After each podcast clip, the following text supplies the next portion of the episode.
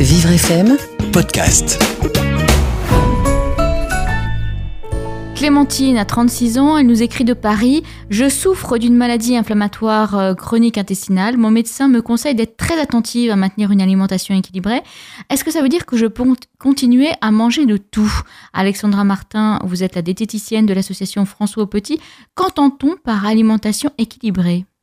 Alors, effectivement, euh, en poussée comme en rémission, il faut absolument de euh, conserver, on va dire, une alimentation équilibrée, diversifiée, variée.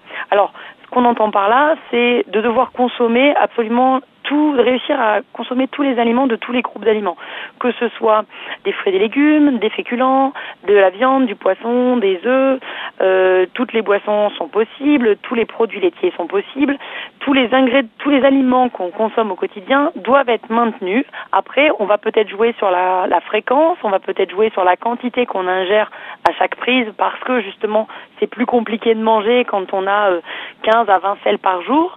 Euh, du coup, effectivement, l'appétit est moins grand, on va fractionner plus ses repas, mais il faut absolument réussir tout au long de la journée à consommer tous ces aliments euh, en petites touches, en petites quantités, mais il faut les consommer quand même. Garder une alimentation équilibrée lorsqu'on est atteint de ce genre de troubles. Euh, je pensais aux produits laitiers, par exemple. Est-ce que les produits laitiers ne sont pas, ne sont pas dangereux quand on a une maladie inflammatoire chronique? Alors, dans le cas de la, des maladies d'Emiki, euh, les produits laitiers ne sont pas du tout dangereux. On va parfois conseiller aux patients de réduire la quantité ou alors carrément de les retirer de leur alimentation quand ils ont déjà, euh, même quand ils sont en rémission, des difficultés à les digérer. C'est-à-dire qu'une personne qui ne peut pas digérer les yaourts en temps normal va encore plus avoir des difficultés à les digérer au moment des poussées. Mais sinon, il n'y a aucun problème. On peut tout à fait euh, garder les produits laitiers au moment des, au moment des poussées. Les produits laitiers contiennent euh, du lactose et ce lactose est un sucre qui peut, chez certains, accélérer le transit. Donc, en accélérant le transit, ça veut dire que ça peut donner quelques diarrhées de plus. Mais si la personne ne souffre pas de diarrhée, il n'y a aucun problème à conserver les produits laitiers. Et alors, un aliment vraiment euh, qui serait un peu un aliment miracle que vous conseilleriez euh, dans ces cas-là, je ne sais pas, euh, du pain complet ou quelque chose qui vraiment fait du bien à tout le monde? Et ça n'existe pas?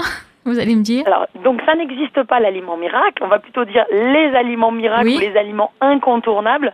Euh, au niveau de l'alimentation, comme il faut qu'elle soit le plus diversifiée que possible, on va dire que s'il y avait des sources à privilégier, il faudrait absolument réussir à consommer une fois par jour minimum de la viande, du poisson, des œufs, des protéines en fait animales de bonne qualité. Mhm. Absolument conserver dans la, consommer dans la journée des féculents que ce soit du riz, des pâtes, des pommes de terre, du pain, ça peut être euh, des biscuits.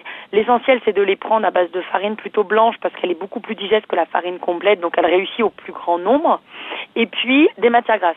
Il ne faut pas des quantités énormes de matières grasses parce que les matières grasses peuvent accélérer le transit. Mais un peu il en faut absolument un petit peu.